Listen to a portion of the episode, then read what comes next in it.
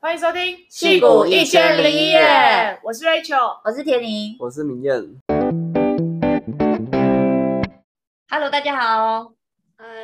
嗨，我们要恭喜有人变成晋升为高博士了。呜！恭喜恭喜，Doctor 高。要准再来要准备，可能在不到三十天就要毕业典礼，然后就要完成最后上传博士论文的步骤，然后就可以准备去工作了。这样。那你这三十天不是蛮闲的吗？诶，也没有，要跑一些程序，就是像 thesis 要把它完非常完善，然后像传 thesis 还有一些步骤，是因为我 thesis 里面有引用一些之前的 paper，然后就要去，因为要用那些 paper 的内容的话，就是要取得原作者的同意，然后再跑学校一些流程，就像这种细节的东西要注意一下这样。然后学校很多步骤，例如说要传给学校啊、系上，然后然后有很多教授要签名的流程这样。嗯。熬了五年，终于就是要达到这个呃 Doctor 的头衔了。对啊，其实不知道之之后这个头衔可以可以做什么，自我实现。听起来就很就很厉害啊，Berkeley 博士。可能之后可以选立法委员就可以做 Berkeley Berkeley PhD。这样会有比较多人想要投吗？感觉台湾很重视学历。哦。好啦，我们就是在这个好消息下，然后我们很开心，戏骨一千零一夜终于也要迈向我们的第五季了。那从我们第一季第一集上传以来，其实也呃超过了一年，就刚好差不多一整年的时间。然后就很开心，我们现在一年后还是在这边屹立不摇，持续进行着这样。那因为嗯也算是一个新的开始，所以这一集就想要。跟大家聊一下，我们三个人对来美国的一些，呃，对过去的检讨回顾，还有一些对未来的目标还有想法是什么，然后就想要在这一集跟大家分享。所以这一集可能会就是跟大家分享比较多我们自己呃这三四年多来的故事，这样。对，像明艳和我是二零一七来，二七二零一七年来，所以是大概四年多。然后 Rachel 二零一八年来是三年多，所以我想要先问你们，就是你们觉得你们来美国一开始的目标完成了多少？嗯，可以跟大家分享一下你们一开始的目标有什么？然后你们现在自己觉得完成了几趴？这样。那先从明艳先来好了，因为 Rachel 的脸看起来非常的困惑。Rachel 装困惑，然后就比较晚答。困惑。那时候 SOP 应该就是主要就写申请，想要在博士班做研，培养自己做研究能力，然后然后有一些发表，在这个领域能够成为这个领域的专家，之后能够在科技公司找到自己喜欢的职位，这样。当然，我觉得就是那时候也是不太了解美国的科技产业，所以可能那时候的想象可能是，呃，念完半导体的博班，然后可能可以进到，例如说那时候想象是可能 Intel 是最半导体最厉害公司，但现在好像业界转换也是蛮瞬息万变，对，dynamic 就是现在 TSMC 已经打趴 Intel 的制程技术了，所以其实现在感觉去 Intel 就没有这么。吸引人这样，所以其实就这部分跟当初想象是不太一样，但是基本上我觉得百分之九十应该是有达到，就是其实下个月就要毕业了嘛，所以所以其实我班是有达成，然后我觉得像我刚刚讲到的培养自己做研究能力，我觉得这个部分我我应该我觉得有给自己打个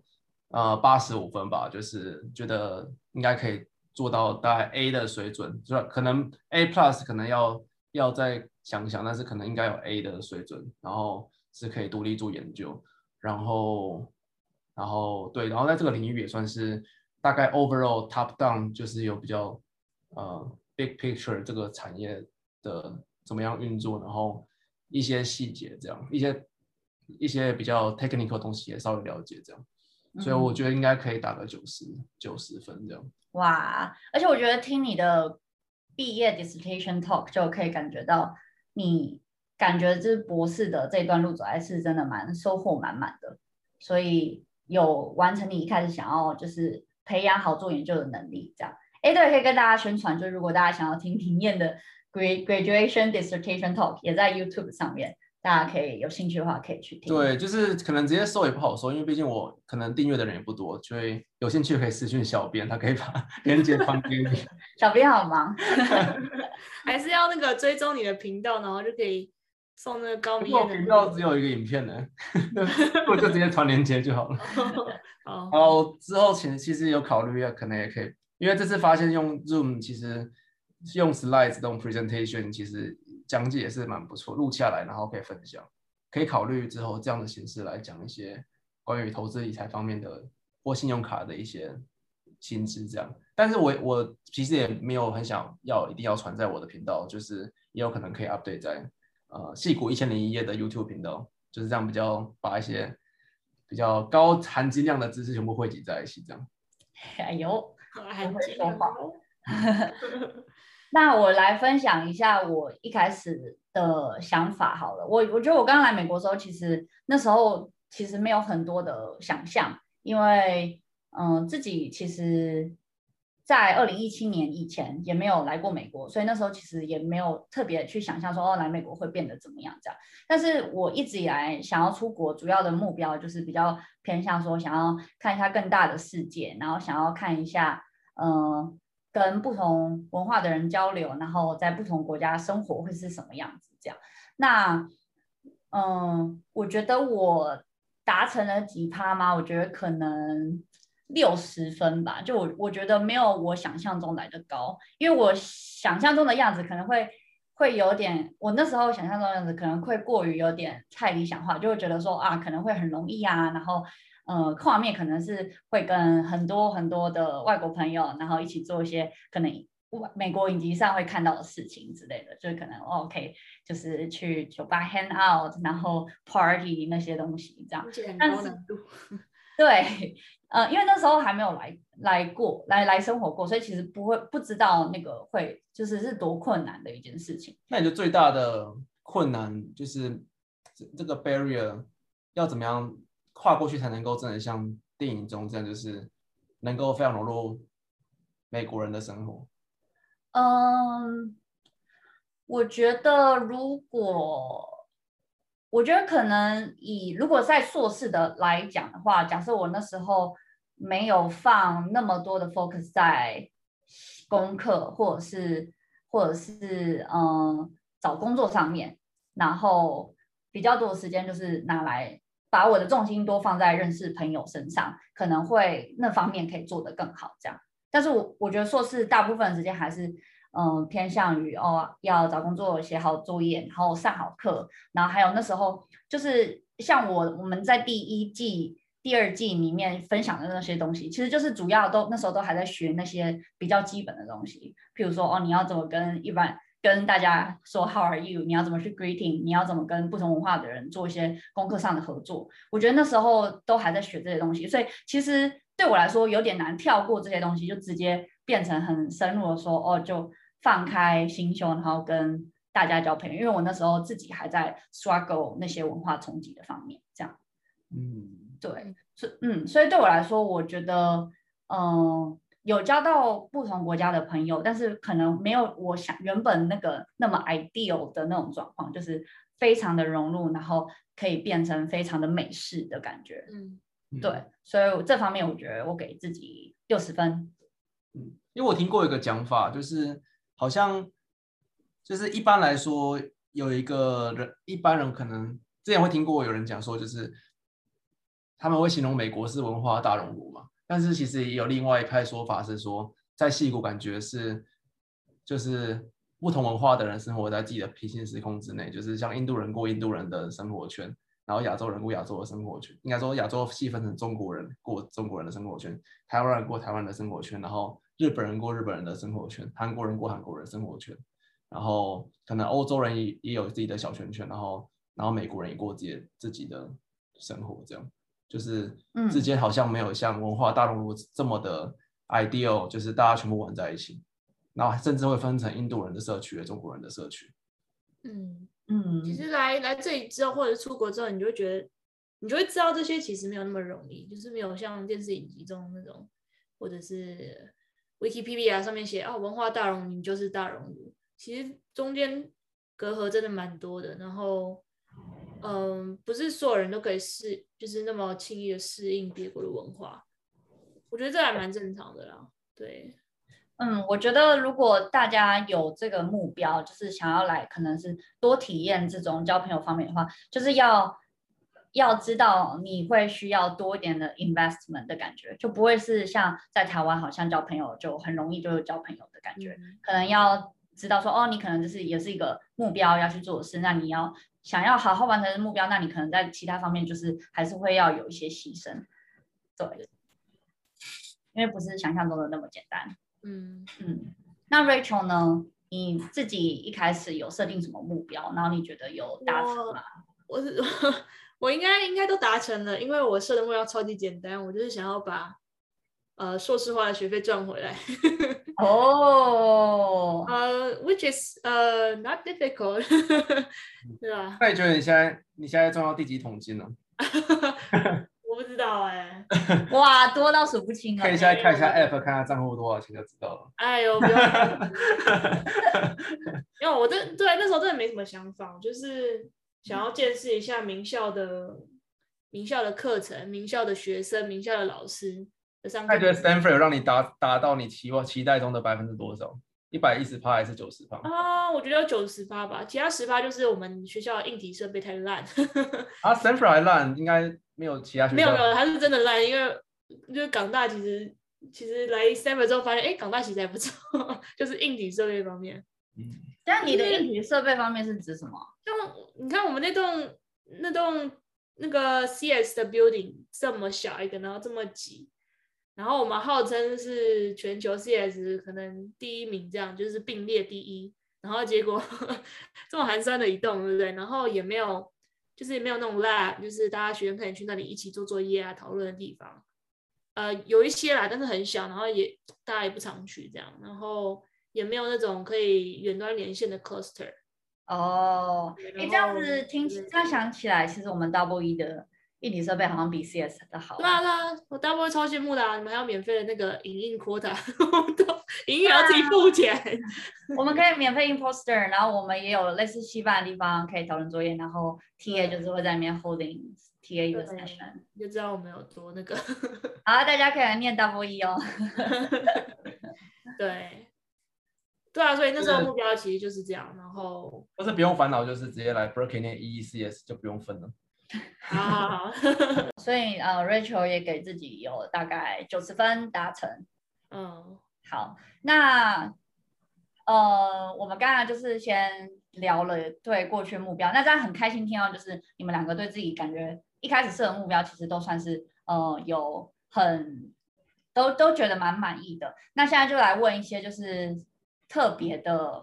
在这三四年中特别发生的一些事情事迹好了，那就先从最意意料不到的收获好了，就是你们觉得这三四年中有没有什么，呃，是本来不在自己的蓝图里，但是很开心完成的事情？从 Rachel 先开始好了。好，轮流。哎，我想想，就是我觉得是意外的捡，哎，就是拾起一个真的很有兴趣的东西。就是打桌球，听 起来好 boring 哦。但是我我真的是去，呃，去那个西雅图实习，然后那时候都没什么朋友嘛，然后也不知道干嘛，所以我就找上网找了一个就是球馆类的，就是类似球馆的地方，然后每周二可以免费去打。然后我那时候就是每周二我就是下班，然后大家可能一个多小时的车，然后到那边，然后去打球，然后晚上再打一个小时的车回家这样。然后那时候真的是觉得，哎，打桌球真的是很棒的运，就是我会很喜欢运动。然后后来后来开始上班之后，因为遇到了这个室友，他非常爱打，哎，不是，他也很会打桌球。然后我们决定要买一个桌球桌放在我们家后院，然后就开始每天打，每天打。然后越打就是越有兴趣，然后感觉很像是第一次有有一个这么东这个东东西是让我这么着迷的。都会想很想花时间去精进他的一个东西，我就觉得生活中有了有了一个工作以外的目标可以前进，就是你会想要进步，你会想要去打比赛，然后会想要赢过那些之前打输的人，这样，嗯、对，我觉得是还不错的休闲娱乐。嗯，我觉得呃蛮特别的，也是刚好，譬如说哦、呃，因为你现在在 Twitter，然后 Twitter 有一些运动的 reimbursement，所以你用那个钱拿来还买了发球机，然后再加上美国的住的地方环境，其实就是可能房子比较大，然后也有车库比较大，所以你们甚至可以就是在车库直接架桌球桌，然后可以每天下班就去打。那可能这些东西是原本你在台湾比较没有这个硬体环境可以做到的事情。嗯，对，算是。虽然虽然台湾也有很多球馆吧，但是也不会到每天去打。但是如果你买了一张球桌在后院，就会每天去打。嗯，对。哎，是不是因为一开始在西雅图的时候有一点无聊，就觉得不知道干嘛，所以那时候才开始去桌球馆打球？对啊，对啊，对啊，嗯，没错。对，我觉得我因为我想要承接，就是我觉得如果在台湾的话，可能会每天下班就是。蛮丰富，就可能会呃跟朋友 hang out 啊，出去玩之类的，然后可能就不会有一些太多的时间，然后来想想说哦，我要怎么利用时间这样。对我来说啦，所以我自己觉得我意料不到的收获，可能就是我们嗯、呃、开始进行这个 podcast，对我来说就是蛮意料不到的收获。那也是因为觉得说，哎，我们上班开始规律上班之后，其实下班的时间有一点嗯、呃、可以有更好的利用这样，然后再加上。嗯，觉得说我们在美国有一些经验可以分享，然后就想要把这些经验可以整理出来。对，然后我觉得这次回台湾的时候就还蛮有趣，那时候就跟妈妈在整理一些以前房间里面的东西，然后妈妈就给我听以前的一个录音带，然后那个录音带就是我小的时候在那边假装我自己是一个广播主持人，然后就。哥哥会当我的来宾，然后妈妈也会当我来宾，然后那时候就在那边说什么“嗨，大家欢迎收听小华广播”，我那时候就叫自己我自己是小华，然后然后就是在访问三个来宾，然后三个礼拜三个来宾都是我哥，然后但是他用不同的声音就是来回答我的问题。哥也太配合了吧？对，还蛮感人的。然后对我来说就会觉得说哇，那我们现在其实在做的事也算是有一点。呼应了我小时候可能就是有一点想要尝试的事情，然后我们现在因为在美国这段经历，然后真的可以去实现它，所以对我来说是一个还蛮开心，然后意想不到的事情。这样，嗯，那明年呢？哦，对，呃，以前其实完全没有接触过就是财经相关的东西，然后我在升博士二年级的时候。那时候就从 fellowship 转换成呃 RA research assistant 开始拿薪水这样，然后就会拿到一组社会安全码，美国的 social security number，然后有这个社会安全码之后，我就开始研究，就是因为我就之前就听学长解说，就是很多信用卡你有 SSN 社会安全码之后就可以开始申办，然后就会有很多好处，然后我就开始研究信用卡，那信用卡就莫名其妙就，然后其实信用卡很多信用卡的网站就也会跟呃，投资理财会有一些连接，然后后来在研究，哎，呃，那时候一开始接触到是有一个呃机器化自动投资叫做 Wealthfront，然后他就是把钱放进去，他就帮你买各种指数基金这样，然后然后就开始透过指数基金，然后去开始认识投资这个领域。当然中间经过很多波折，就是每个每个业余投资人可能都会经过这些波折，最后希望大家都能顺利，不要被洗出场，然后最后就能够。研出就出自己适合自己的一套投资方式，这样，所以我觉得，呃，其实研究财经跟投资就是算是最意料不了的收获，这样。嗯，对。然后其实我觉得自己在自从研究财投资理财之后，也有蛮大的改变。就以前可能就觉得说，就是要工作一辈子，然后就是在大公司里面省，就是唯一的一条路就是在大公司里面省钱，然后从可能资深的工程师，然后做到。主管啊、副理、经理，然后副处长、处长这样升上去，然后可能最终的 terminal 可能就是觉得说，哎，那例如说当到大公司的处长，可能就是一生最后的目标，就是非常 predictable。然后在跨入这个投资理财的领域之后，才发现有就是有 fire 这个词，就是 financial independence and retire early，就是你存到足够的钱之后，可以靠这笔钱先呃资助你生活最基本的开销，然后可以再去做。比较更高风险的一些东西，例如说自己创业，或者是和别人合伙，所以就是可以开启比较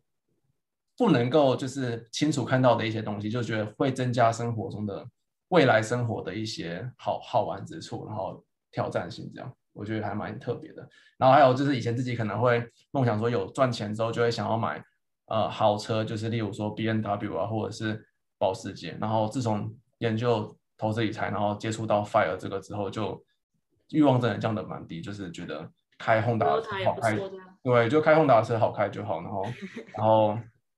呃，衣服也不用，就是一直买名牌啊，嗯、然后一然后一开始来可能会买一些很贵的，例如说 BOSS 的音响，然后现在可能就会觉得，哎，买耳机可能就是实用就好，不一定要买到顶贵这样。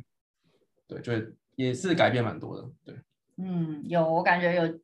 目睹你的那个改变，从一开始就是订很多东西，然后到现在就是好像对买东西特别没有什么欲望的感觉。说不定你开始赚钱之后又，又欲望又来了。没有，我觉得他会就是赚越多存越多哦。以高言下来个性是这样。对，那我们刚才分享嘛，就是意料不到的收获。现在聊来聊聊你们嗯、呃、来美国这期间觉得发生的最有趣的事情好了。嗯，我我现在好了，就是我觉得我是刚想很久，其实我觉得好像是。观察这个疫情对生活带来的改变，我觉得是蛮有趣的。因为在台湾可能可能疫情守护的很好，可能没有办法见证，就是像 我们就是从就是一开始哎突然爆发，然后呃不敢出门，因为没有口罩，然后一开始大家不戴口罩，美国人一开始不戴口罩，对对对，一开始不戴口罩，然后我们身边没有口罩，我们口口罩是很珍贵的东西。然后去超市，我记得那一天要封城的时候，我去超市，哇，完全抢购一空。嗯、然后就封城就开始了，然后就好几个月，我们就是一直待在家，足不出户这样，然后越来越瘦，越来越瘦，越来越瘦，对啊，越来越瘦啊，越来越胖吧？怎么会越来越瘦？不知道为什么越来越瘦、欸？哎，就是疫情不是大家都没在动，然后就不想吃东西，然后就越吃越少这样。意外的收获，意外收获，跟大家相反哎，嗯，对，然后后来就渐渐到我们对疫情呃稍微比较开放，然后然后逐步解封这样子，我觉得这这一路走来是是蛮有趣的，然后尤其是现在慢慢开放到呃办公室也开了，然后我们也慢慢开始去上班，突然觉得好像这一切哎两年两两年来这个变迁。非常有趣，这样子，嗯，嗯，而且真的是因为在科技公司，然后经历了就是从每天要去办公室，然后到每天在家里，就是完全不同的工作的感觉。我之前没有经历过要去办公室，哦，有啊，实习可能有，对，然后反正我一开始上工就就远端了，这样，然后就是可以见证到一些远端上工的一些痛苦。嗯，那你最近回办公室，然后见到同事后，感觉怎么样？我觉得超棒啊！我就是我去我我其实这礼拜上礼拜开始就每天就想要去办公室了。然后因为哦、呃、虽然人不多，但是偶尔见到一些同事，然后可以寒暄啊，或者是哎你突然想到什么想法，你就可以走过去，就是问他这样子，然后跟他聊啊，然后呃然后中午吃饭也很就是哎下去就有东西吃，很开心，不用自己煮这样子。对，嗯，我觉得是还不错，然后工作效率也变高。哦，然后呃，重点是上班跟下班的区隔变得比较明显。就以前可能可能上班的时候想说，反正反正下班下班跟上班没什么差嘛，那我就晚上再做好了，因为现在很想睡觉之类的。然后到下班 时间的时候就觉得，哎，好晚哦，好累，我想到。然后但是有一种罪恶感，就是你白天在混，然后就是那个上班跟下班，你知道，就是一直都有那种要工作要工作的心态。嗯，对我来，对我来说，对，因为有时候会觉得再晚一点还是可以上班，所以下午的时候就混掉，然后就会晚上的时候罪恶感就会超重，对，超重，然后但是你还是不想上班，哦、对，又觉得已经晚上了，哦，我可以体会，明天在做，对，所以现在去上班好处就是你你上班就把东西搞完，然后下班回来就非常放松，对，嗯，对，我觉得还蛮有趣，因为一开始刚变成 work from home 的时候，那时候其实大家是会。觉得很开心，觉得哦，那省了通勤时间什么的。然后可是真的这样子工作了两年多，其实大家也越来越觉得说，好像少了一点什么，少了一点跟同事的交流什么。对，对，对我们组，我们以后可能就是还是就是 hybrid，有几天在家，然后几天去上去办公室这样。嗯嗯嗯。那明艳呢？明艳觉得有趣的事？哦，我觉得刚刚 Rachel 提到疫情啊，我觉得我刚刚其实在想的时候没有没有特别想到这件事，然后就觉得说其实真的是蛮有趣的，就是以前从来没有想到说原来念 PhD 可以完全不用到实验室去就可以，然后到现在还是没有去，然后就可以远端也做研究、写 paper 上传，然后甚至从呃到 dissertation talk 都可以用线上的 Zoom。然后台湾的亲友也可以一起参加，然后最后甚至到甚至到最后的 file thesis 都可以直接透过网络，就是寄信给教授，他电子签，然后再传回来，再传给另外一个教授电子签，最后收集完所有电子签之后再传给系上，就完成整个流程。还有，对啊，就实习的时候也是公司寄电脑来家里，然后用公司的用公司寄来的电脑，然后上班，然后上班完，然后实习结束再把电脑寄回去给公司，就是。真的是可以在家里做完所有的事情，就是蛮特别的。然后还有，其实也是因为疫情，然后远端，所以开始养猫。其实养猫是蛮意料之外，因为其实我小时候的梦想一直都是想要养一只狗，但是没想到从狗派变成猫派，我觉得蛮有趣的。还有也是在家里，所以这有点跟甜甜前面意意意料不到的收获重叠，就是录 Podcast，就是从来没有想到说会开始做这样的一个节目主持人。嗯。新的体验，嗯，然后对我来说有趣的事情，嗯、呃，我觉得虽然一开始讲目标的那一方面，我给自己打可能六十分，认识不同国家的人，但是还是有还是有做到一点点，所以对我来说最有趣的事情也是就是有认识到不同国家、不同文化的人，然后像我的主管他是一个欧洲人，然后呢，他就在疫情的这段时间，他就去夏威夷，然后买下了。一个夏威夷的那个房子，然后现在那个房子他就变成他在经营一个 Airbnb 这样，然后就等于是他的人生的第二个 project 的感觉，然后他还贴那个 Airbnb 的网址给我看，然后就给我看说，哎，你看他现在有呃十八个人，然后有五颗星，五他是是总共是五颗星，就是非常好的 review 这样，然后我就觉得哇，他们真的很不一样，就是嗯。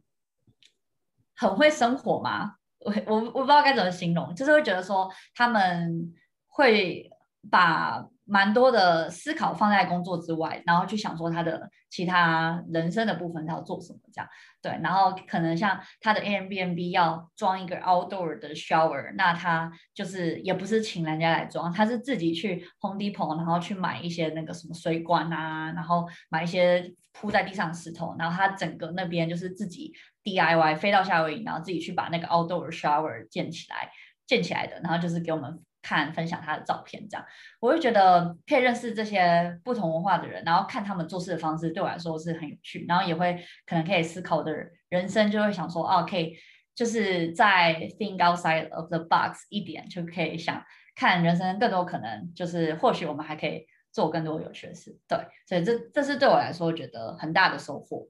嗯、那。另外一个问题想要问你们是，就是你们来美国的这几年有发生什么你们觉得很温暖的事情，或者是很感动的事情吗？嗯、那就换我先讲好了。就我觉得，我我其实刚想的是，然后我我写下来是就是台湾人相，但是我觉得台湾人相关的一些人情味，但是我觉得其实不限于台湾人，其实有遇到一些也蛮不错的美国人，就是其实也会。在最需要帮忙的时候出手相助，只是我觉得我有这个印象，但是我暂时想不到实际的例子。但是我可以举台湾，就是关于台湾人 related 的一些事情，像是在呃那时候当台湾同学会的干部的时候，其实就是有一些台湾人遇到一些困难，然后其实都蛮会蛮快都有其他的里面台湾同学会里面的其他同学会去帮忙，还有就是像日常生活的一些。亲生啊，朋友，然后都就是都会蛮热情的参与。对，我觉得，我觉得提到最感动温暖的事，我还是会先想到台湾人就是的社群的感觉。嗯对嗯嗯，互相照顾的感觉。嗯，我也是感受到 台湾人的 热情哦。哎，你们应该都知道我要讲什么，因为都写在上面。请问，请问是哪哪哪一个或哪两个 specific 的台湾人呢？好像是姓徐的跟姓高的。对，可是那时候疫情嘛，疫情其实我待在家非常，然后一个人，因为我室友也搬走了，就两个室友其实都不在，然后我一个人就是很孤独的度过那几个月，只能线上打电动解解闷这样。然后，然后后来我，哎，我搬家之后，哎，结果两个室友也回台湾。然后大家都离我而去，我就非常孤单寂寞，觉得冷。然后这时候有一次，田宁受到了邀约，然后来我们家一起，呃，干嘛煮汤圆哦，过年之类的。嗯。然后，然后那个时候田宁就很哎诚恳的、很亲切的 问我，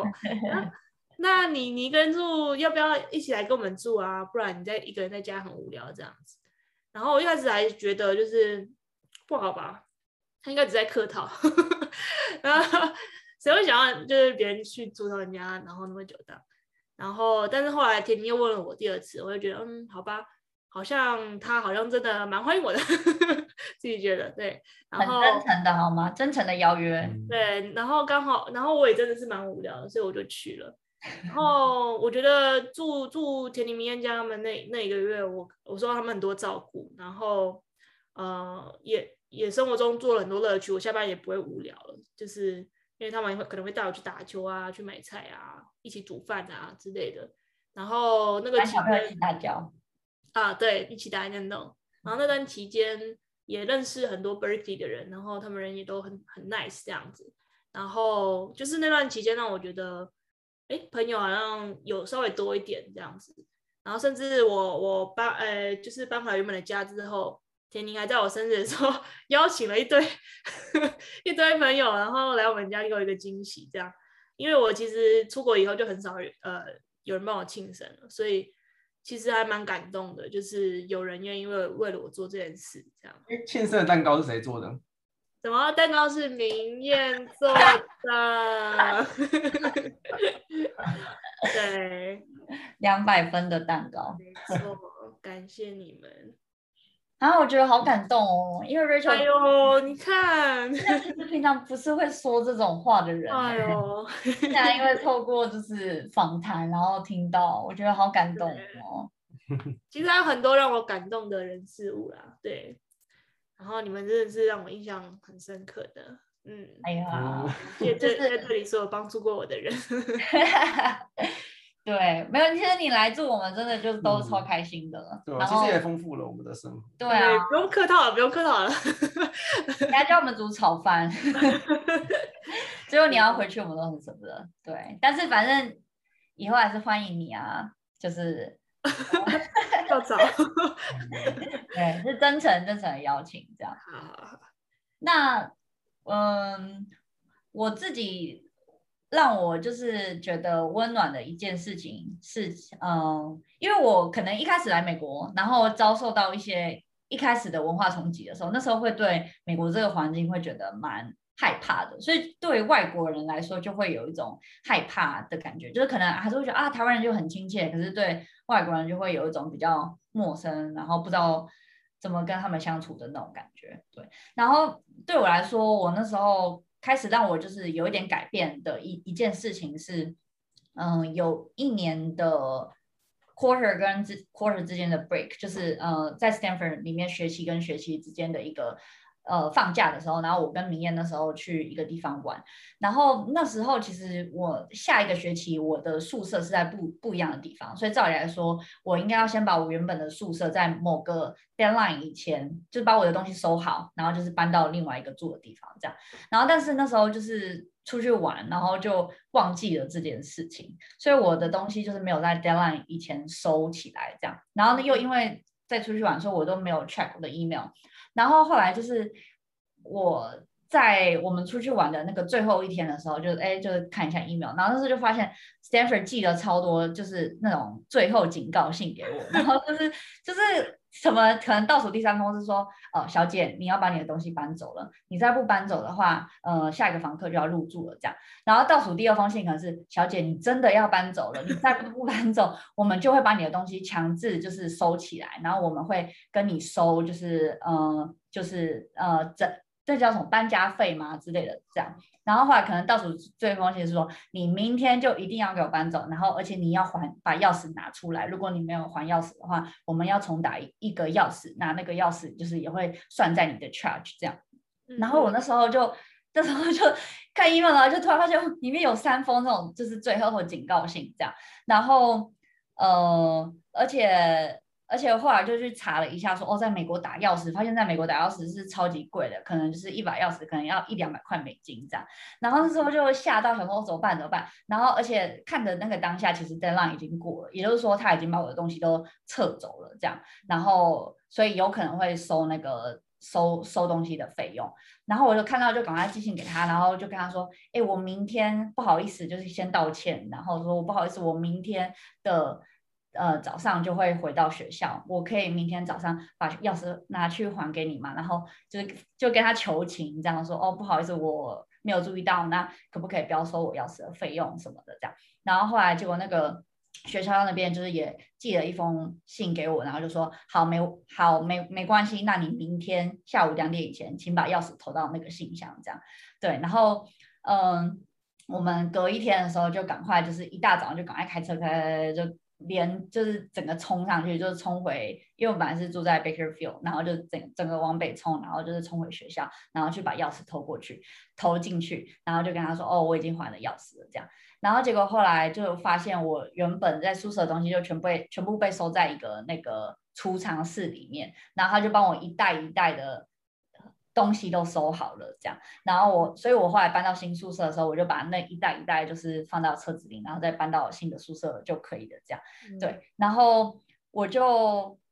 呃，就。又再寄信跟他致谢啊，然后致歉，就跟他说哦，不好意思，是我的疏失，然后真的很谢谢他他们的帮忙这样，然后结果后来他就是都没有再跟我收任何的 additional charge，应该说就是他没有跟我 charge 任何东西，所以他帮我把东西从房间这样拿出来，然后然后还我 delay 了还钥匙，可是他后来都没有就是跟我收钱，然后呃还就是在最后。回信的时候，就是也表达的很亲切，这样对。然后我那时候就就觉得说，哇，其实他们也是很有人情味的，就是是很可以，就是比如说体会你的，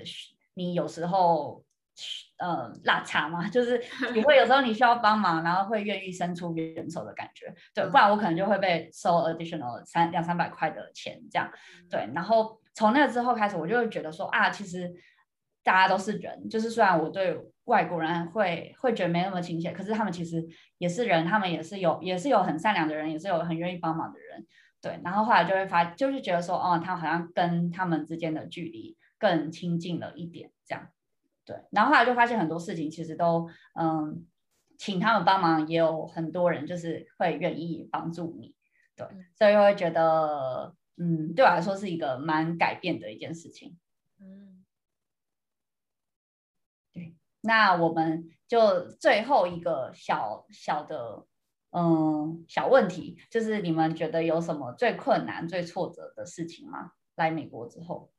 这是一个大问题。我觉得我遇到很多很多挫折跟困难。我记得，诶，像是呃，像是我，我其实有三个想要讲啦。第一个就是，我觉得 Stanford 的人真的有时候真的是非常厉害，非常聪明，所以你修课的时候会感受到自己的不足。尤其是 我那时候修课的时候，想要选一些哎，呃，以前比较没学过领域，比较陌生的领域，想要学一点东西。结果我们去那个比较，它是一个比较小班制的一个实验课，然后就是每堂课有点像 lab 这样子，然后。就是老师会丢给你一个东西，然后你就自己研究出了怎么让它跑。然后那个是其实是一个 OS 课，然后我们要在呃就是 Raspberry Pi 上面自己写个 OS 还是什么的，反正就是蛮难的一门课，我自己觉得蛮难的。结果呢，跟我修课那些就是大学部那些弟弟妹妹，他们 每一堂课都比我早走，然后我就觉得很挫折，就想说啊，我堂堂一个已经读到硕士了，然后。我感觉领悟力比他们差那么多，这样子，然后会不会是他他们有家产？什么？会不会是他们有家产？家产？所以我觉得一部分是他们是蛮聪明，然后一部分是他们愿就是会主动就是问问题或者是沟通讨论，就他们可能会自己围成一桌啊，然后开始讨论一些解法，所以他们进度就蛮快的。那我就是属于这种害羞，呃，不要不要问我，然后我也不想 问你，我自己解决这样子，所以每堂课都会拖到最后这样。对，然后那时候其实觉得蛮挫折的，嗯，对。然后另外一个是，那那你后来有就是做了任何改变吗？就是让让自己这个挫折小一点？对，就是就可能还是会主动问题吧。其实我以前是有点拉不下脸，因为以前大学的时候。我做事都是可能就是最快的这样子，都是别人问问你问题。对对对，我就是那个被问问题的人，嗯、所以其实有点拉不下脸去去问问题，因为我觉得我应该都可以很快的找出答案。哦、然后后来就是就是觉得哎，这样好像不太行，然后学习的也比较慢，你一定要跟人家讨论才会学的比较快一点。对，所以那时候可能就会哎，可能隔壁坐一个，然后就会。就是至少有一个伴跟你一起做作业的感觉哦，所以你会主动变成你会主动问他，就会 approach 那个人。对，如果他看起来比较 nice 一点，对，哦，对的，很棒，有改变，嗯。然后后来有一个挫折是觉得真的蛮寂寞的吧，就是因为那时候去西雅图，又是去西雅图，然后就没有朋友，然后那时候又刚好中秋节。嗯，然后中秋节越人团圆，然后就我一个人在孤单的在寒，对，我就孤单的在寒风中等公车，然后越想越觉得我为什么要一个人待在这个鬼地方？然后我记得我那时候还发了一张什么黑白图片在那个 Instagram，对啊，然后就对啊，就觉得很难过这样子。嗯，好，那反正现在就好了。对，现在没有没有一个人待在西雅图，就是在加州比较有朋友。对，那你那天后来有做什么吗？还是就回家自己偷哭？偷哭？对啊，就在公车上流眼泪啊！然后就是也没没，就一天而已这样。嗯，其实我是一个蛮感性的人。我觉得你兼具啦，我觉得明艳偏理性，我偏感性，然后你是兼具。对，没错，我是可以一个可以很感性的人。好，那最后一件事我抱怨就是超困难，就是报税，因为我最近最近就是报税季，然后呢，我昨天稍微看了一下那个我的身份问题，因为我其实这就是前年报税的时候，其实就有这个问题，就是我报税来你一直跟我说我是 US resident，但是我怎么看那个 policy 我就不是 US resident，然后呢，我去年就决定好，那我要因为我前年报 US resident，然后我去年就决定好，那我要去 modify 我前年的。把它改成 non-US resident，但是我今年又在研究了一下，发现哎，其实前两年都应该是 US resident 啊，对，因为我前两年都报错，对，然后我深深深觉得报税是件很困难的事情，对。那你不这样报错，照理来说你可以拿更多退税，还是你应该要缴更多钱啊？啊、uh，我我去年收前年的时候，我是要额外还他一笔钱的，就是。Oh. 对，两个两个的金额有点差，然后是呃，应该是 resident 会拿到比较多钱，然后对，就是这样，嗯，嗯对，很复杂。我觉得有时候干脆，我这次就干脆花三十几块给一个报税软体，然后他好像他就帮我算好。哦，我是给报税软体啊，但是那时候，但是你选错选项吗？就是我觉得他身份判断，我不知道为什么他判断我是那个身份。但我昨天有稍微搞懂了，对，了解。好，那我们之后可以来开一集报税，来让非常需要。对啊，来讲一下这到到底该怎么办。感觉报税可以另外开特别节目，变成 YouTube 的专属，因为需要萤幕的一些互动，对啊，要看画面长什么样子啊。哦，可以哦，专业。YouTube 的首秀，还是开那个啊？IG Live 直播，你这样可以及时互动，哎，还不错。对啊，那好，到时候再交给小编。好，啊，那换我吗？嗯，我觉得最挫折困难第一个就是刚开始适应呃博士班这个呃研究的 cycle 怎么样呃想题目，然后到到想 solution，最后 wrap up 到写 paper 这个流程，我觉得呃但我最焦虑的部分是就是当结束一个 project 到要开始新的一个 project 的。想到那个 idea 前，就是就会觉得说博士失去方向，然后尤其是一开始在第一、第二个 project 的时候，会觉得说我会不会就想不到点子，然后就毕不了业了。但是我觉得会渐渐改善，就是第一就是你会更熟悉这个流程，然后第二就是你可能前面已经做几个 project，就可能有我也没有退路，就是说就算想不出来，我还是有一些东西可以写。对，然后还有一开始做研究，其实我的第一个 project 难产，就是我。那时候已经做了三个月，然后我都已经把呃那个东西 implement 出来了，然后准备要开始写 paper，然后去参加 conference，发现就被别人做走了，这样，然后就很难过。哦。对，所以第一个 project 其实第一个 project 其实没有没有写成 paper，最后我也没有拿出来 present，因为就是被别人做走了。还有、嗯、还有就是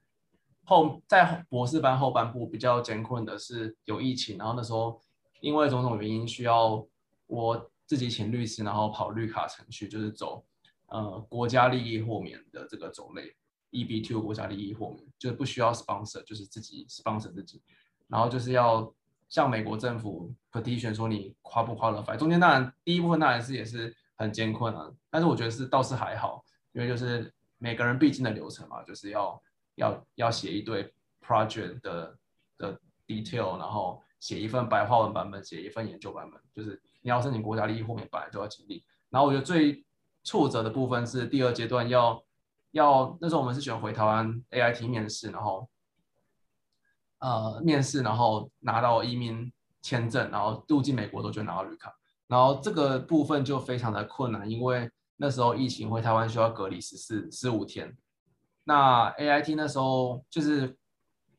是这样，就是第一第一阶段过之后，就会转到国家签证中心，过没有一个叫做 National Visa Center，然后那边就会要要求你缴交一些良民证啊，或者是一些警察记录之类，然后然后确保这人是他需要的资料都拿到之后，就会转到 AIT 去。那我那时候已经转到 AIT 去，他就直接 schedule 一个，例如说，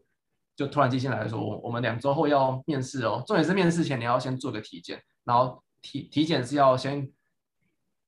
回到台湾，然后隔离三周才能去做体检，然后体检要再隔三周才能去面试，所以我哥一定是来不及的，所以我就只能先跟他取消这个面试。然后 AIT 回信又很慢，然后所以我跟他 reschedule 的时候，他又不太回信，然后我打电话很多次去问他，最后就是终于让他知道我其实是在人在美国，然后我需要回去，然后需要一段准备的时间。对，然后后来就有成功预约到一个面试，然后也是艰困的隔离完十五天，再很紧凑的去医院检查，然后。就马上去医院检查身体健康检查，然后就再接着面试。没想到面试还被就是 A 那叫什么 AP Administrative Processing，就是被需要背景进一步的审查，然后又再拖了四个礼拜，所以中间就整个很煎熬。而且重点是我开始办绿卡之后，我的 F1 身份就开始出现一些问题，就是我是没有回头路，因为万一这个绿卡是办不成功的话，我的 F1 非移民签证其实是会被注销的，所以我就会直接。不能毕业，不能回来。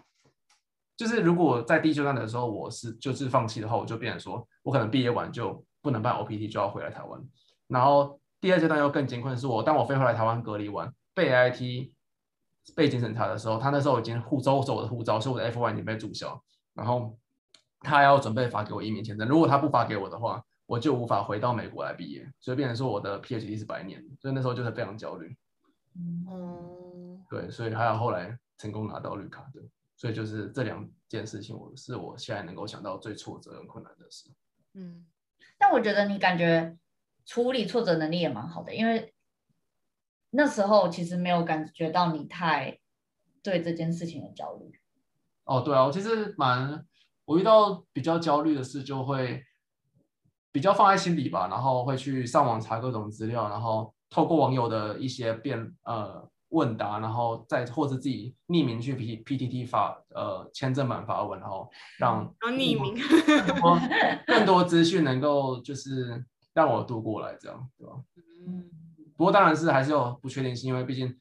网友的回答是说，哎，大概率可能可以过，但是你被背景审查也有可能没过的，就是或是等六个月才会过，或者是等一年才会过，就是他说大概率是一个月左右会过，那你还是只能等，然后你还是有小几率是可能会被雷这样，所以就只能祈祷。嗯，感谢明艳辛苦的办了绿卡。天天感觉很轻松啊！我也请明艳吃一顿大餐。那田宁呢？最挫折困难的事？嗯，我最挫折的一个时段应该是二零一九那时候从 Stanford 毕业的时候，然后刚上工的那一段时间，然后嗯。呃我觉得可能是因为我自己对自己的一些，比如说给自己压力可能也蛮高的，然后自己对自己又在交朋友这一方面可能看得蛮重要，就是可能会很希望说，哦，可以跟身边的人建立关系，然后可以交朋友这样。所以在刚进入嗯职场的时候，那时候会很想要加入同事的话题，然后跟每个同事都当好朋友，然后。嗯，又会很想要赶快在工作的东西上把要做的事情学起来，所以那一个瞬间就突然有太多想要完成、太想要做的事情，然后加上我觉得在学生时代在做 project 的时候，假设你你要去 approach 一个人，你可能是呃你跟他约好，比如说七点到九点，我们就是在某个地方讨论 project，那讨论完可能就各自散了，所以的确会需要跟外国人互动。就比如说你当助教的时候，你会有 TA office hour，你那段时间就是要回答学生的问题，要用英文跟他们交流。但是它就是一个时段而已，就是觉得说我这个任务完成就完成了。但是进入那时候要每天进办公室的时候，是你八个小时就会在那个 office 里面就是一起，然后大家其实他们感情是很好，所以他们可能。聊天就会直接在办公室里面，就是啊，你一句我一句这样回来回去这样。但是那个时候就会有一种我完全融不进去他们在讲什么的感觉，然后完全没有办法去参与他们的话题。那我觉得那那件事情对我来说的打击是蛮大，因为可能以前我会觉得说，啊，我是一个呃很可以跟大家 social social 的人，对。但是在那个瞬间反而是变成在场最没有办法跟人家 social 的人，而且是。我希望跟大家 social，但是我做不到，就有一种很心有余而力不足的那个感觉，这样。嗯、对。然后 Rachel，你刚刚有提到说啊，你可能在 公车上掉眼泪。然后我那时候，我那时候也是，就是就是搭 BART 回家的时候，就是在 BART 上面掉眼泪，这样就会觉得说天啊，就是好很，就是就那个状况就让我觉得很难，这样。对。然后其实后来后来。我觉得就是他是最困难一件事情是就是呃，甚至我后来回家之后，那呃我在巴尔上 流泪的那天回家之后，然后那个晚上我是就是整个整个睡不太好这样，然后隔天呃是整个就是拉肚子啊，然后没有办法去上班，就是我必须要跟老板请假，就跟他说哦我我我需要在家休息，然后那一天就是啊、又又发烧，然后到后来我身上就。那一天就长了荨麻疹，这样，我是第一次才发现说，哦，原来就是心理的压力可以大到说，就是让生理就是出了一些状况，这样，对。然后那时候那个荨麻疹，又因为就是在美国，你就没有办法，好像说很方便，就是看医生，然后去治疗它。我那时候就是想说，默默的让它可能自己消去掉就好了。但是好像身体的呃某一些什么。激素的 level 就是反而就是有点偏掉了这样，然后所以那个荨麻疹就是呃一直没有真正被治疗，所以我当下我那那件事情的后遗症是我如果出国坐飞机就是那种呃坐飞机的时候可能身体的一些激素也会改变，然后我就会到落地那个地方之后的两三天我就会身体就会有一个。血管性水肿，所以其实有，也就是急性荨麻疹的一个并发症这样，嗯、然后就持续了两年，所以我就觉得真的还蛮可怕，就是那件事给我心理压力大到 两年来我的身体上会因为这样而受苦，这样哦，全部是因为社交挫折这样，对，就是因为嗯来国外的一个社交挫折。你你们 team 是怎样？都是没有亚洲人吗？呃，我们 team 有。有一个嗯，我们 team 的亚洲人有两个是 Asian American，然后有另外一个亚洲的北北，对，但是亚洲北北就是非常的亚洲北北，就是也没有 加入大家的那个社交圈的感觉，对对对对对。那我自己给我自己的其实是很想要融入大家，这样子可以在 office 里面就跟他们聊天啊，然后出去吃饭啊什么的这样。对，所以就一个瞬间给自己压力蛮大的。那后来有后来有改善吗？有，其实呃，因为我进办公室有到半年嘛，然后呃，到后后面我后面我觉得，因为我觉得一开始有点融不进去大家话题，其实还有包括说你跟这些人本身就不熟，譬如说他们在聊说哦。这个同事 A 他在买房子，然后妈妈就会开一些这这方面玩笑。可是当你根本不知道同事 A 在买房子的时候，你其实那些玩笑是听不懂。而且美国人他们就是其实很喜欢用一些 humor 的方式，那一开始也还不习惯他们这种讲话方式。然后就会就会有点融不进去，可是久了之后你就知道哦，他们在说什么哦。我不知道我自己有没有分享过，但是我其实我那时候压力大到我有跟我的主管就是提这件事，我在 one on one 的时候就跟他说哦，我觉得我压力很大，我觉得我跟不上大家在聊什么。然后那个 one on one 就是在我的主管前面痛哭流涕这样，然后我的主管就说真的是超级好，就是。他们后来在 office 里面就是在聊东西的时候，我主管会 slack 我，然后就跟我 summary 说，哦，我们现在在说谁谁谁，嗯，要买房子的事，这样，就他会给我一个 background 的 knowledge，这样，然后或者是我们在 kitchen 擦擦水间的时候，我们在聊什么事的时候，我的主管他也会特别就是有关照到我，然后可能会丢一些给问题给我，然后让我可以接，嗯，对，然后就分享过，嗯，对，还蛮感谢主管的，然后。那时候就开始跟大家也会也变得慢慢越来越熟，然后就开始觉得说，哎，我可以做到了，就还蛮开心。然后后来就疫情了，这边 就是就是变得全部都在家里了，我就觉得有一点点可惜，因为那时候感觉算是其实已经在 picking up 的感觉，然后结果因为疫情又丧失了继续练习的一个机会。嗯，我现在可以回办公室了。那我同事都不想回去了，好吧？对啊，我也我其实有有时候也会有这种体验，就是对啊，我们组就有一些比较美式文化的人，然后我们我们每个礼拜都有一个玩桌游的时间，然后原本可能我们 team 很多人都会参加，然后后来到后来比较少，就是渐渐大家哎可能就是累了，然后就剩几个人。然后我原本是蛮有兴趣的，但是有时候进去他们就是会再聊一些自己的话题，然后可能聊一些哎什么 F1 赛车啊什么的，我我也不知道他们在聊什么这样，嗯，就变成整个之后就是他们在聊天为主，桌游为主，那后来就不太想参加，对啊，对，因为我觉得有些，譬如说他们一开始讲到一些。美国的影集，或是他们从小时候看的卡通的那方面的话题的时候，我就会觉得哇，完全就是没有办法融入。而且如果是一两个人，那可能还好，因为你会觉得说，你可以问说，哦，你可以解释一下那个是在讲什么话这样。可是如果是真的就是一群人，你会觉得，哦，我也不想要，因为我不知道，然后拖累了大家聊天的那个节奏的感觉。嗯，对，所以会有一点 stuck，但是。但是，对，还是要努力，就是自己慢慢克服。嗯，对，好，那我们对过去的分享，我觉得也是算是一个回顾，然后可以让我们回想一下，就是在美国发生的这些事情。那我们来聊聊未来好了，呃，未来你们现在有什么近期的目标吗？然后也可以分享一下，在美国还打算待多久？然后有没有还有什么其他想要完成的事情？明年，明年好了。哦，异口同声，没错，推给我。近期目标就是要我下个月五月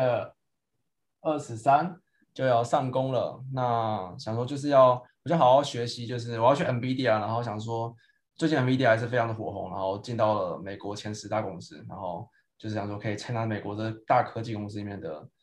管理呀、啊，然后他们的技术研发的流程是怎么样，这样。对，就是我觉得给自己的期许是，除了专注于自己当下的 technical 的一些专业的部分之外，也要关注于别的组，然后整个 organization 里面的技术，然后公司投多少资源在哪些领域，这样。然后 manager 的风范了，还好，就是要多学习，然后对吧？再至于就是要不要走管理职，可能也不一定，因为其实也跟未来在美国待多久，然后跟实际上待多久，跟就是到时候做的感觉这样。然后在美国待多久，目前是应该是在五到六年这样，然后就会可能会转移阵地回台湾。对，然后这样希望这五六年能够好好精进自己的能力，然后开阔再开阔一点视野。就是之前都在学界嘛，然后然后在业界希望也能够在业界学习很多，然后精进这样。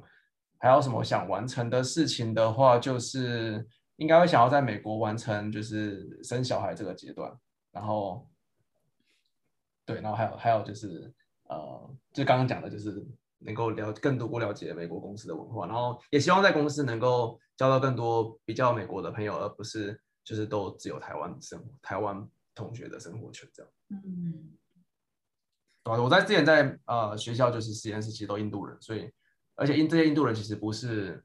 美国长大的印度人，就都是印度理工来的，所以其实说真的，认识外国人也都是就是比较好的，也都是。呃，印度人，那有有啦，有有一个 A B C，就是但是对的，他是就有一个 A B C 加上一些印度人，就是比较少，真的和美国人成为比较好的朋友。嗯，我的话呢，近期目标把足球打好，然后希望工作可以升个职吧，升职之后就到 Senior 了，就感觉成熟了，然后。打算在美国待多久啊？嗯，感觉就是觉得自己呃够成熟，可以回台湾贡献什么的时候吧。就其实我之哎、欸，我一直有一个目，就是想要做到的事，就是带一个美国的 team 回台湾，因为我觉得这是我能力。因为我我觉得我没有创业能力，然后这是我觉得我我可以做对台湾有贡献的一件事，就是把一个 team 带回台湾这样子。所以你的那个 team 都是要是有台湾身份的吗？嗯，不，哎，可能我也不知道，哎，反正没想那么多，反正就是能力可以到一个，哎，你可以回台湾，然后可能可以开始拓展那个 team 这样子，就一个我们 team 的小分部这样。哦，我觉得做这样子就还不错。嗯，如果继续待在 Twitter 的话，Twitter 是有台湾的分支的吗？就是把这个，就是希望之后可以有有 office 这样。因为其实我们组之前有一个有一个人，他是新加坡人，然后他因为年纪到了，所以想要回回新加坡。然后那时候就是大家都未留他，立就是希望他可以留留在 Twitter 这样，所以。他转组的，他他就转组，然后转组那个 manager 就为了他在新加坡，就是开始建立团队，这样，他就把他们 team 的一部分搬到了新加坡，这样，然后那时候新加坡就只有他一个人，然后他他其实是我前 mentor 啦，然后然后就以他为这个起点，这样，然后开始招 manager 啊，开始招就是其他的 engineer，然后这样子逐渐有一个 team 成型。我就觉，我就觉得这是一个还不错的目标，嗯、然后也不是遥不可及，因为有一个先例嘛，所以对，如果可以完成这件事，那还不错，就可以回台湾了。对，这会是一个 principal scientist 的身份带领那个团队？没有没有没有，其实没有那么没有想象中那么就是高阶，他其实也只是那时候只是一个 senior 而已。哦，嗯，就等于你会一直试探主管，就说，哎，我可不可以？我回台湾，就在 team 上就是 build trust 之类的，然后证明自己的实力，然后然后也要刚好有机会啦，要有机运。对，你们要不要分享一下为什么最后都想要回台湾？最后，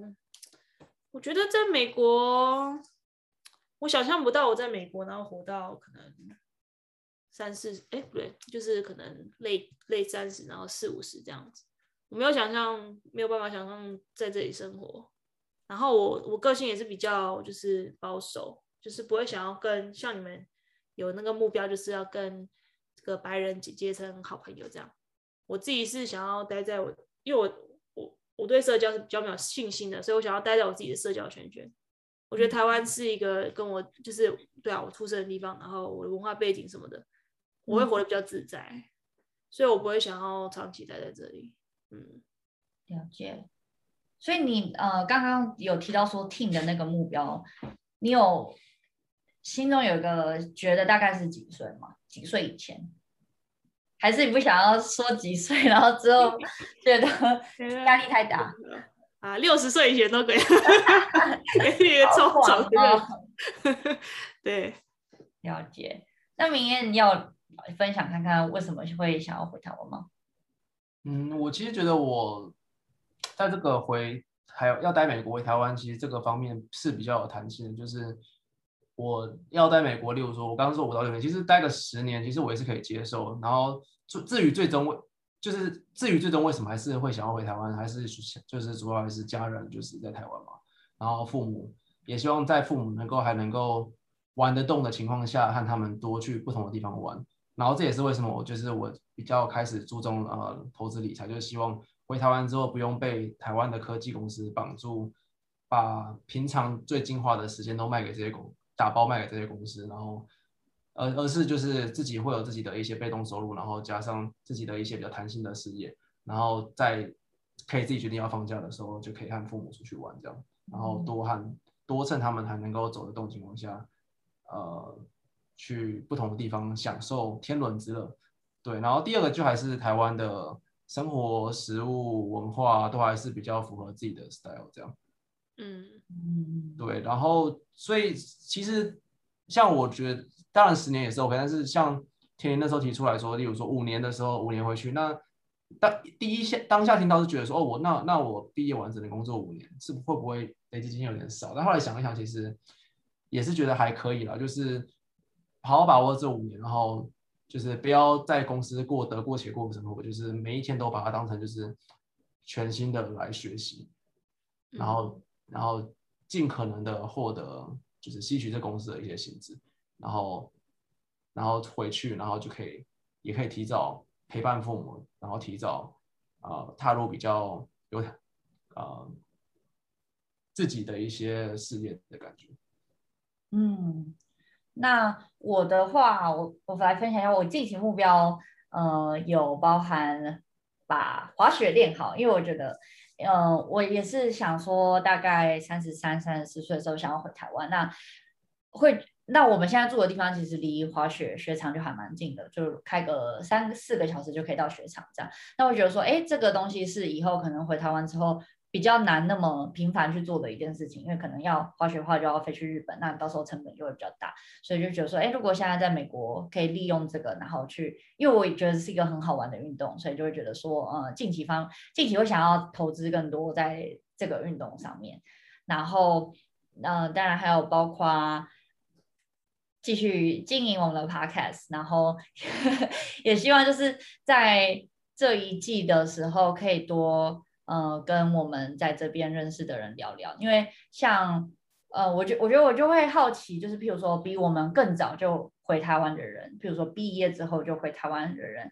还有呃已经决定要留在美国长期就是一辈子的人，我会好奇说，哎，他们的想法是什么？他们怎么去做下这个决定的？对，所以就会希望，嗯、接下来就是可以继续访问他们，然后分享分享他们的经验，这样。对，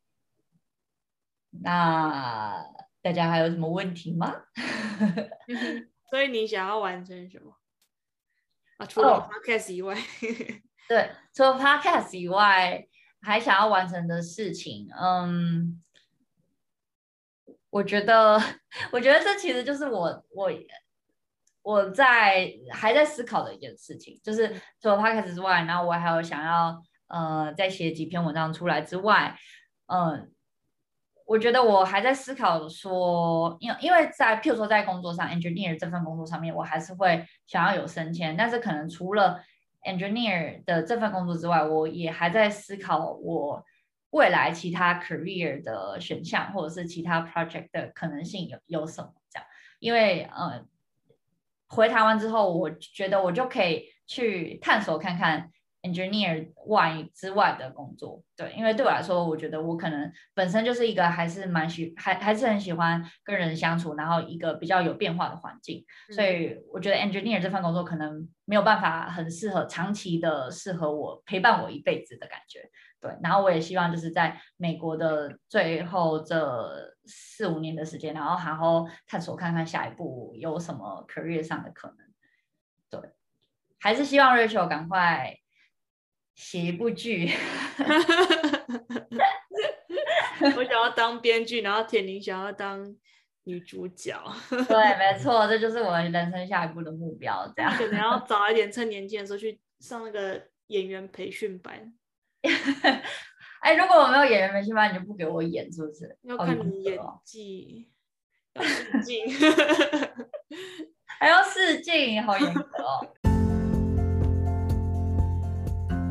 好，那我觉得很开心，今天就是可以跟 Rachel 明艳，然后聊了一下我们过去在美国发生的事，然后还有一些对外的展望，然后我觉得也是蛮难得的机会，因为虽然我们。呃，明艳是我老公，然后 Rachel 是我们好朋友，但是其实平常很少有这机会，我们坐下来，然后真的去把这些事情抓出来，一个一个讨论这样。所以今天也很开心可以跟他们分享，要跟大家分享。那接下来第五季就希望大家继续支持我们，然后有什么想要听的内容，记得可以上 Instagram 跟小编说。那我们就下一集再见喽，大家拜拜，拜拜。